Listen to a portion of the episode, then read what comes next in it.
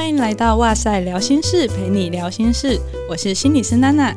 今天我们的来宾是成大医院精神部儿童青少年精神科的主治医师谢依婷医师。那谢医师呢，最近出了一本书，是由宝瓶文化出版的，书名叫做《我们的孩子在呼救》。第一次看到书斋的时候，就被里面的故事深深吸引。相较于一般的亲子教养书籍，我觉得它更像是我每天临床工作中听到或是看到的故事，然后也道出了很多孩子不被理解的声音。所以呢，我就自己主动跟宝瓶的出版社编辑联络，希望有机会邀请到谢医师来一起聊聊。谢医师也很阿萨利的答应了我们 Podcast 的录音，我们就先请谢医师跟大家来打声招呼。各位哇塞聊心室的听众朋友，大家好，我是陈大谢依婷医师。我们先聊聊我跟谢医师的小缘分好了。我在长庚精神科实习的时候，刚好那个时候谢医师是住院医师嘛，对，住院医师。然后那个时候我们有一起参加那个李俊义医师的精神分析督导，都是督导你的个案哦，我记得。真的吗？对，太可怕了，不要回题。不过那个时候我们就是常常挤在一个小房间里面，然后去看看这个个案它到底发生了什么事情。对我来说是很特别跟珍贵的经验，喝着李医师泡的咖啡，对对对，然后就很有那种精神分析的那种氛围，沉浸在里面。然后另外谢医师的室友也是我从小到大就是花莲同乡的闺蜜，对，她是我大学室友，所以就是我们中间就一直知道彼此，但是好像也没有机会呃像这样子坐下来好好聊一聊。今天呢，我们就是借着这本《我们的孩子在呼救》。里面一共有二十六个故事，每一个孩子都给我带来不同的视野和感动。那我相信陪伴着他们的谢医师更是如此。所以想请问说，诶，今天的节目如果要挑一个故事，或是其中一位孩子的话，你会最想和听众分享哪一个呢？呃，其实总共有二十六个故事嘛，吼、嗯，里面的呃孩子们大概每一个人大概就是占一个故事的篇幅，但是里面其实有一个孩子占了两个故事的篇幅。所以我今天是蛮想谈谈他的，他在里面的名字叫做阿浩，所以他一定就是还蛮特别的，才能占到两个篇幅。对对对，他在我的门诊就是呃也看很久啦，那其实也发生了蛮多的事情跟变化，所以其实让我印象非常的深刻。嗯、他一开始这个阿浩他是他妈妈带他来的，刚来的时候大概是国中的年纪吧。然后当时一开始来的时候，其实呃妈妈主要是说她觉得他。阿浩上课的时候就很容易分心，回家读书的时候也是很很难以持续的专心这样子，所以听起来就是一个蛮蛮频繁，我们门诊常见到的主诉就是注意力不足。嗯，可是再问下去之后，其实蛮好玩的，就是呃，我就问说，那阿豪你有没有用什么方式让自己变得比较专心一点？然后妈妈就笑了，为什么？对啊，我就问他说为什么？就是诶，就是怎么了这样子？然后阿浩看起来就是一副很扭捏、不想要讲的样子。嗯，然后妈妈就说：“哦，他是全副武装的在读书。全副武装？对，我说什么是全副武装？然后他就说是真的全副武装，就是穿迷彩装，背着一支枪，然后戴着一个头盔在读书这样子。然后这时候背枪，背枪读书，对啊。然后阿浩这时候就说：呃，那个不是枪啊，那个是刺刀。”哦，很专注于细节，对，他就非常仔细的，就是纠正妈妈说错的话。嗯哼，诶，这种时候其实我们对儿童呃儿心专业的人，其实就会开始有一点那个我们的雷达就会响。对对对，因为通常就是会很专注于某些专有名词，然后他自己对这个方面可能有特殊的兴趣。这个其实是我们以前就称雅斯伯格症的孩子蛮常有的一个状况。所以看起来他就是。不只是注意力不足，好像还有一些雅思的特质。是，所以其实呃，雅斯伯格症的特质大概除了说，哎，有这个特殊局限的兴趣以外，就是其他就是他还要呃，可能出现一些固执啦，然后人际关系的方面经营上比较不理解，或者是常常不懂别人的一些就是弦外之音，这些大概都是亚斯伯格症常见的一个状况。这样，我觉得可能听众会。是很清楚雅斯伯格症，因为对于这个名字的印象，可能都是某市长，对对对，对，所以他们会以为讲话不圆滑就是雅思，嗯，但是好像还有刚刚有讲到，就是局限的兴趣这一点，哦，对，就是雅思伯格正在人际关系的部分的话，可能就是像啊刚刚讲的，也许他会比较不圆滑一点，或者是不理解别人的想法。所以常常会让人家觉得说，哎，你怎么都听不懂我的呃话中的话，嗯，或者是说很白目，完全没有办法体会别人的感受，就是一直讲自己的这样。但是在行为方面的话，当中有一个就是像这个特殊局限的兴趣，就是很常见的。他们可能会很喜欢某一个主题的东西哦，比如说阿浩他可能就是喜欢军事相关的东西，那他就会非常很认真的去研究这个 军事相关的，比如说步枪的那个型号啦，嗯嗯嗯，然后二战期间是呃开的那个零式战机是到呃西元哪一年就是哪一台这样子，到哪一年又换成哪一台，然后日本开哪一台，德国开哪一台，对，他们都会研究超详细的，对对对对，他可以完全这样子。就像一个那个历史课本一样，把它讲出来给你听。我觉得很特别的是，我碰过蛮多雅思的孩子，他们都很喜欢二战。我有碰过一个兄弟，是弟弟喜欢二战，哥哥喜欢一战，可是他们无法聊天，因为他们喜欢不 不一样的战争。对对对，对。然后也会有碰过，就是喜欢希特勒的孩子，哦，或者是 ISIS 的，然后家长就会很紧张，是，就会造成误会这样子。我听过一个也是很好玩，我突然想到，就是我们这有个孩子，他有一次他妈妈带他看《萤火虫之墓》这部电影，就是一个非常在呃，好像是二战底下很可怜的一个电影，大家看了都会哭的。结果这个孩子他就不断跟妈妈说：“里面那个战机是那个什么哪一台哪一台这样子。”然后他妈在旁边白眼都翻到天边了。就是他们重点会跟大家不太一样，呃，对，常常会不太一样。所以像故事里面这个阿浩啊。就是他的这个局限的兴趣怎么样影响到他的生活吗？其实还好，他主要是当时他觉得比较困扰，还是以注意力为主这样。嗯。但是呢，还有另外一个问题就是说，诶，当他把很辛苦的把课业写完，因为他注意力不足嘛，所以其实他花很长的时间才有办法把功课写完。之后他就会想要用网络。那他用网络的时呃时候，其实他是想要上网查这些相关的知识，而且一查就非常的沉迷。对，好像雅思的孩子，他们查维基的能力都非常厉害。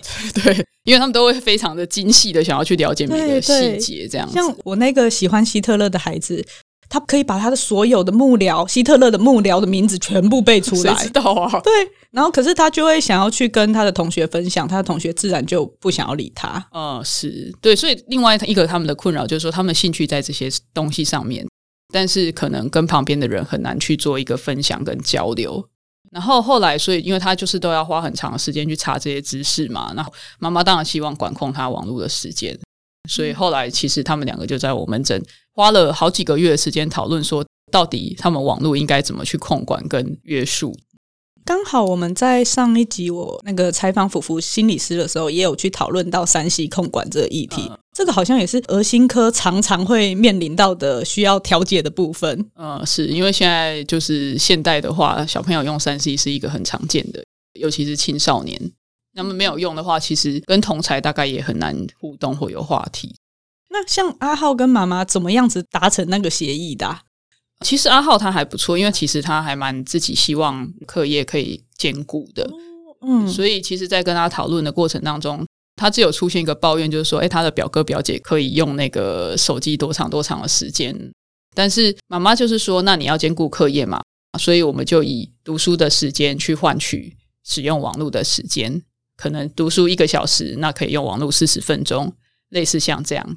可是因为这还是有个底线嘛。这样他有可能就是哎，同一个书本来一个小时就可以念完，就给人家念三个小时。哦，为了要换网络的时间，对对对，所以后来我们也是有控管说，哎，这个书如果你本来是在一个小时内可以念完，你可能至少要在一个半小时之内有一个呃底线。嗯，对。那这个之前念完之后，你剩下的时间才可以用网络，才不会说拖得太长。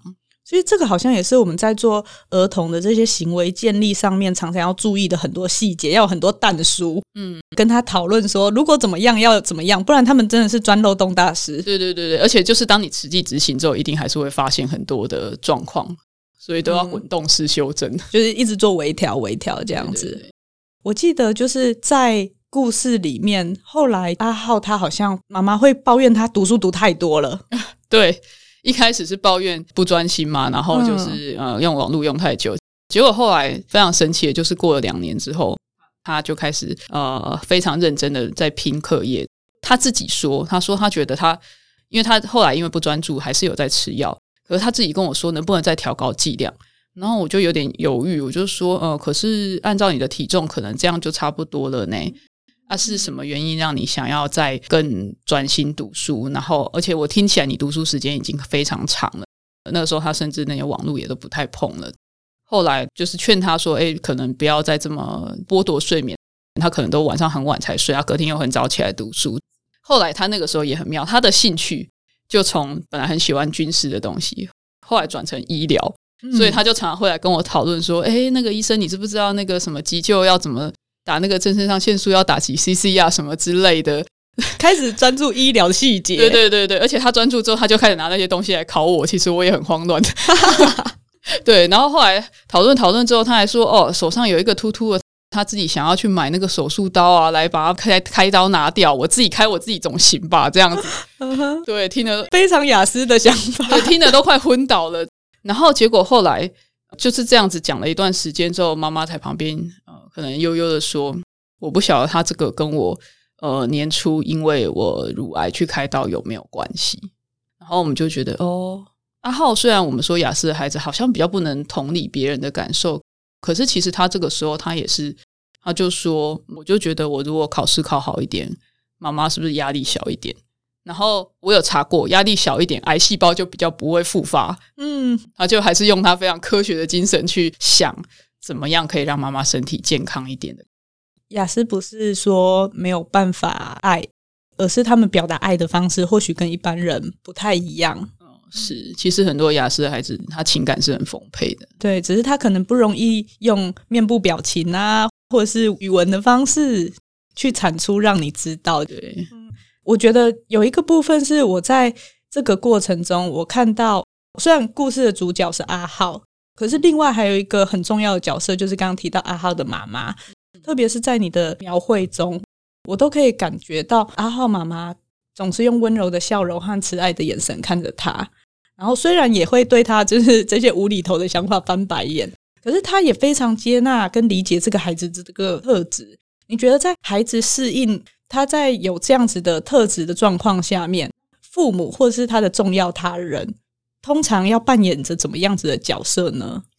其实我这本书里面写的虽然是孩子，但是其实你会发现每个故事几乎都有他的家人或者他的重要他人去做陪伴。那像阿浩的妈妈，其实她在这几年的门诊过程当中，我真的是看到她非常大的改变。因为一开始的时候，她跟我说，呃，抱怨不集中啦，或者是说跟孩子呃因为三 C 的使用有冲突的时候，她其实态度是很急切、很很焦虑的。但是，呃，我觉得随着慢慢的孩子的成长，然后可能一次一次门诊去讨论跟解决这些事情之后，他那个焦虑度就慢慢的减少下来。然后到后来。其实他已经非常可以理解阿浩这些可能大家听到会觉得说怎么会这样子的一些行为，嗯，因为他其实后来有一次又出了一个很大的，应该要说篓子嘛，就是阿浩有一次他因为他真的太喜欢医疗了，嗯，所以他就非常想要弄到一些点滴来自己打打看，对，他们做事情的坚持度很高，所以可以把事情做得很极致，对。然后我们一般人就想说，你要怎么样才可以弄到点滴？可能上网搜寻一下，诶，查到说，诶，就没有在卖嘛，因为那是医疗用品，是有管制的，就会放弃了。可是因为是阿浩是雅思，所以他不会放弃的。所以他后来就辗转找找找，找到淘宝上面竟然有在卖。诶，大家不要学哦，大家不可以去淘宝查哦。大家可以听听后来他发生什么事，就知道不要学。嗯，所以后来他查了之后，他也联络了那个卖家，那卖家当然就是在中国嘛。后来他就是。打算从那边就是买过来这样子，他也真的下单了。结果那个东西送到台湾的海关，就立刻被扣查扣。就是一般人其实想象得到可能会这样，因为他们对于社会的一些规范是理解的。对，但是可能因为他也是还是青少年，然后对他又非常那当时非常一心想要做这件事情。然后好了，被查扣之后，那个航警局就发了一个公文到他们家去。请他到案说明说为什么要买这个东西，这样哦，就事情变得有点大条，对，听起来好像在走私什么一样这样子。嗯嗯嗯。但是这当中我最印象深刻的事情是，其实他们两个那次来门诊，我并没有觉得他闯了什么祸，然后妈妈也是非常平静的跟我讲这件事情，对，然后还拿出那个公文跟我分享，就是好像是生活中的一个小事。这可是如果是一般家长不理解，他们就会觉得你怎么又捅娄子了？然后应该会非常紧张，然后一直骂小孩，这这都很常见的嘛。对，然后妈妈拿出那个东西来跟我分享之后，我就说啊，所以那这个到底要怎么办？我都觉得我好像比他还紧张。然后他就说哦，没关系啊，就是看他们什么时候需要我们到案说明，我就带着阿浩一起去说明这样子。嗯，那因为孩子的这些状况其实比较特殊，他想航警局那边大概也不会觉得他这个是真的有什么可能非法用途或什么，就觉得真的太厉害了。所以不只是孩子在成长，可能陪伴他的人也慢慢的有一些转变，这样子。对。然后，其实，在阿浩妈妈这么平静的处理这件事情的过程当中啊，阿浩就他也不会说非常焦虑于这件事情，反而可以去慢慢反省说，哦，那这件事情是真的不能做的。透过这样子的方式，孩子反而才会去学习，而不是因为妈妈生气我不做，或者是他没有真正理解到发生什么事情。同样，身为一位母亲，你会知道每个孩子的特质都是不同的，然后他们会长成自己的形态。尽管这个过程可能会很辛苦，可是好像父母能做的就是投以这种欣赏的眼光，然后成为他们坚强的后盾。我在就是这本书里面，我看到很多的家长都是这样支持着，然后随时准备为这个孩子喝彩，这样就是要看到孩子其实他还是有他非常强的优势。那另外一个部分是我们刚刚有讲到嘛，就是陪伴雅思的孩子的过程中，我看你好像有教，也不能说教，引导他。怎么样把人性考虑进去啊、呃？是这个事件是发生在阿浩后来，因为实在对医疗太有兴趣，而且他这兴趣很持久，所以他后来还去考了那个急救的证照。他真的有考到？他真的有考到哦，好厉害，非常厉害！就是在高中的时候就已经有拥有这个证照，这样有了这个证照之后，他就非常积极想要做大事嘛。就随时看有没有人需要帮忙。对对对对，可能在路上都在搜寻有没有人需要急救。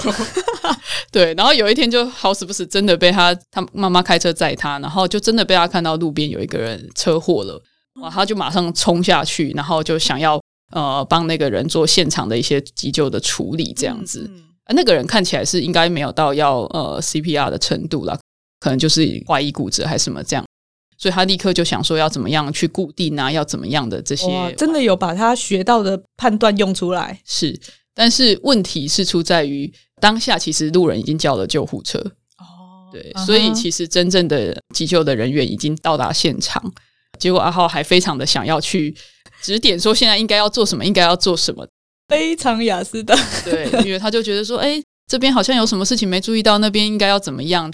然后妈妈就把他拦了下来，这样子。哦，他可能还会觉得你为什么不让我做？对对对，阿浩 阿浩很生气，所以他们就把这件事情带来门诊讨论。嗯、然后他就跟我说：“明明我讲的才是对的啊啊，为什么就是我不能下去说？因为他就说他觉得在急救的过程当中，好像有一个步骤他觉得做错了，嗯、他就很想要下去立刻跟当场那个急救人员纠正他。”毕竟纠正是他们的特质之一，对，因为他觉得不对的事情，他就要讲。嗯，然后他就说不知道为什么妈妈要拦我，所以后来我就跟他讨论说：“哎，你很确定这个事情是对的吗？”他就有点愣住，他说：“我记得书上是这样写啊。”然后我就说：“你确定吗？你要不要再回去查一下？”嗯哼，他就说：“哦，好，那我再回去查一下。”所以我就跟他讲说：“所以第一个是你不大确定是不是对的嘛？”所以当下，如果你真的去讲了，那第一个可能是对方真的照你说的做了。那如果你不太确定的这件事情其实是错的，你会怎么样？就是要引导他思考可能会发生什么事。对，然后因为他是个聪明的孩子嘛，所以其实他这样就是说啊，那我可能会被告。因为有些孩子不一定想得到，诶。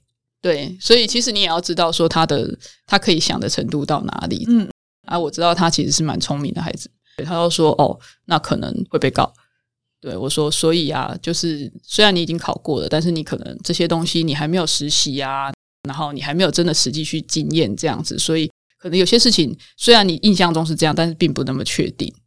然后第二个可能的情形是对方不接受，就是急救的这些大哥不接受你的这个指证。对，他也是他的专业啊，对啊，对啊，人家也很有前辈的经验嘛。然后这样可能会发生什么事？然后他就说。”那这样可能我们会在那里吵架。我说对，所以你一开始你是希望帮忙这一个受伤的人，嗯，但是如果你们在那里吵架的话，你觉得对他来讲是好事情吗？阿浩想一想说，嗯，可能反而会拖到他去医院的时间。所以后来阿浩想一想说，哦，好吧，那那个时候好像真的我不应该就是贸然的出手。所以就是透过这样子的引导，让他把一些周遭的环境、他人、人性的部分考虑进去，然后也增加他遇到某一些特定情境的那个弹性。对，有点像画一个 SOP 一样。所以这个就是我觉得很多人不知道说，我们为什么有时候有些事情要带到我们说治疗室嘛，应该说整间跟医师讨论的时候，为什么会有解的原因？有时候是因为我们一步一步的拆解，拆解一些好像大家觉得应该理所当然的事情。对，可是孩子需要我们做一些引导，或者是跟他做讨论，他才会知道说，哦，原来是这样这样子。我觉得就是阿浩的故事，可以感觉到他们就是默默的努力。然后成长的这个历程，可是我很好奇的是，在这本书的前面有一些是比阿浩的故事戏剧张力更强，然后更吸引人眼球的，比如说什么血书啊，然后吞药啊那一种的。但为什么今天会想要分享阿浩的故事呢？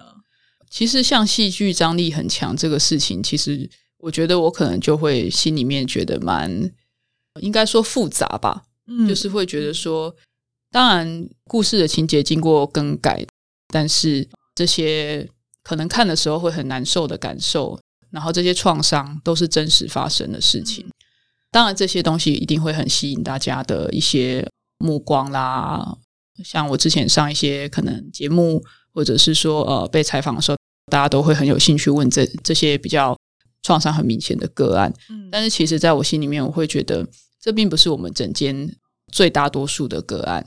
大部分都还是以 ADHD，我不能讲专业，还是以注意力不足过动症跟自闭症类群障碍为最大宗。这样，那其实这些孩子他们所在呃社会经验，或者是说在学校环境当中所经历到的这些困难，还有他们所遇到的挫折，不能说因为挫折或是难过这种事情，并不能去比较。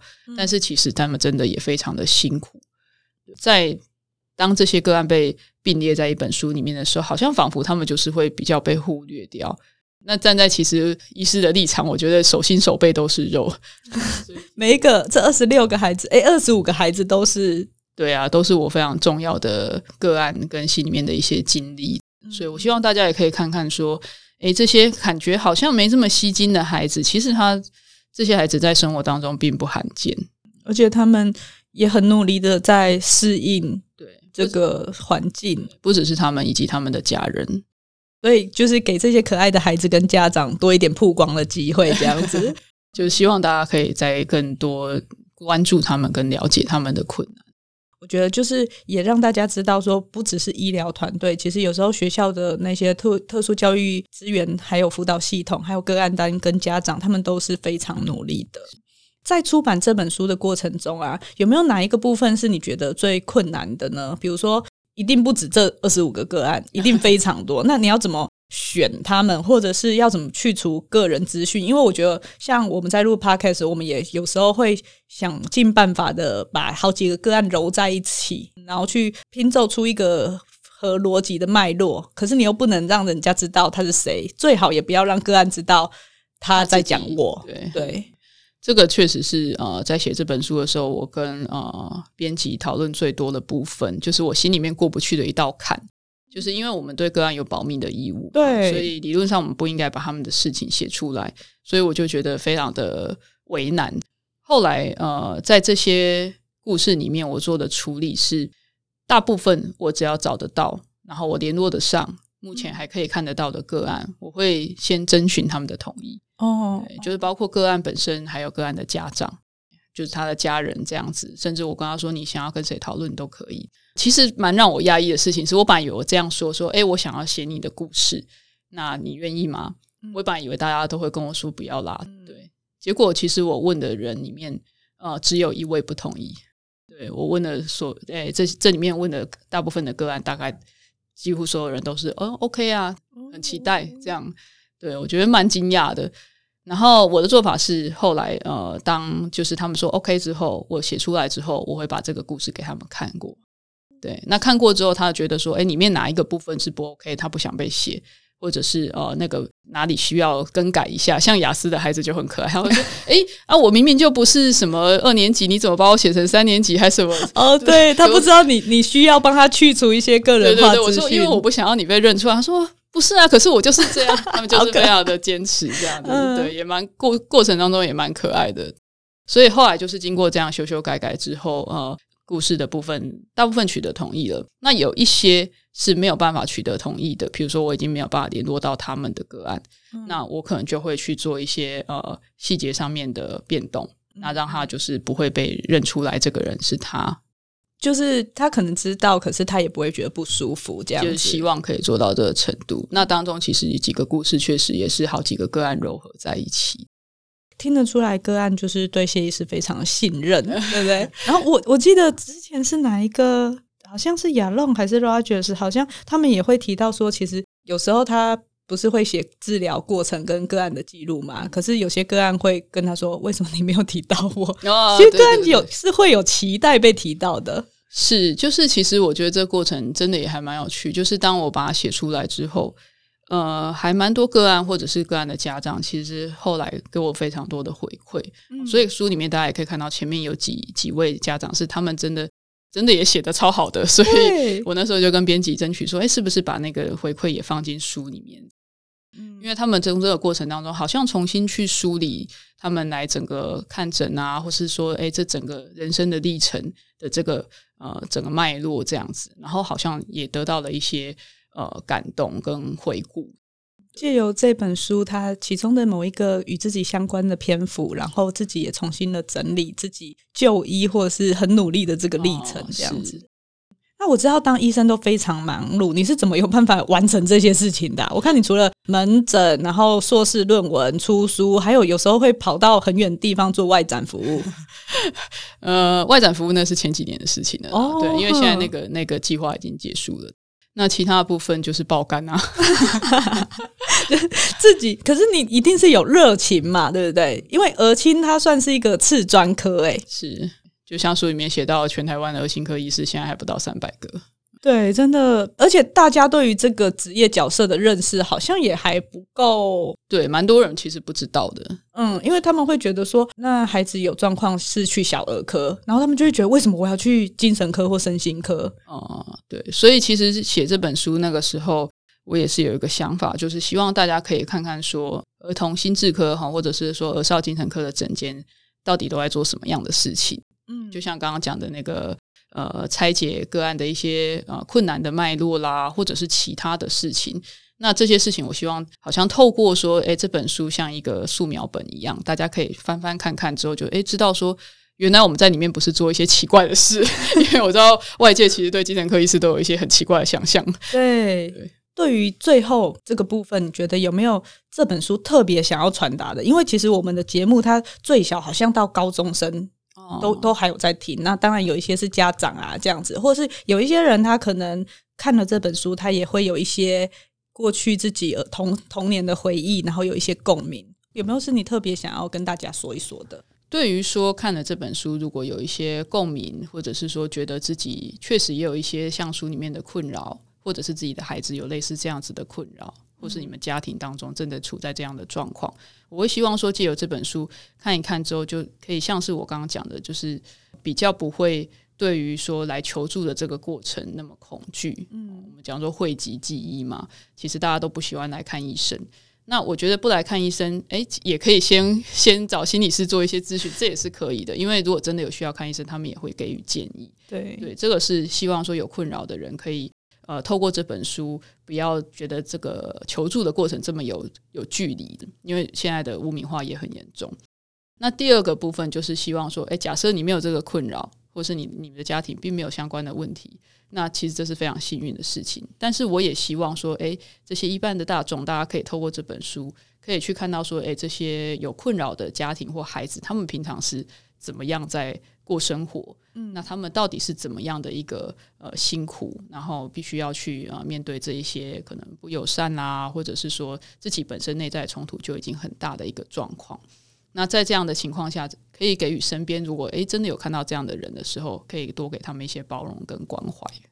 今天很高兴邀请到谢医师来跟我们做这么深刻的分享。那这一本《我们的孩子在呼救》，我想看的时候多多少少都会勾起大家一些幼时共同的经验。但是大家不用担心看了会很沉重，因为虽然每一个故故事都像现实一样，它就是不会有完美或幸福的结果，但是你都可以在里面看到个案和家长他们怎么样不断去调整，然后接纳彼此适应的这个过程。我觉得很像是。裂缝照进来阳光，然后你总会在看到，除了有一点悲伤以外，其实你还是可以感受到那一丝丝的温暖。如果对于宝瓶文化出版的这本书有兴趣的话，欢迎在哇塞心理学的 IG 找到这一篇的贴文留言，我们会在一周以后抽出三位幸运的听众。由出版社寄送这本书，那也希望今天分享的内容大家喜欢，欢迎留下五星评论，或者是推荐哇塞心理学给你身边的亲朋好友收听。有任何想跟我们说的话，也欢迎在私讯或留言。今天的哇塞聊心事就到这边喽，我们跟大家说。拜拜。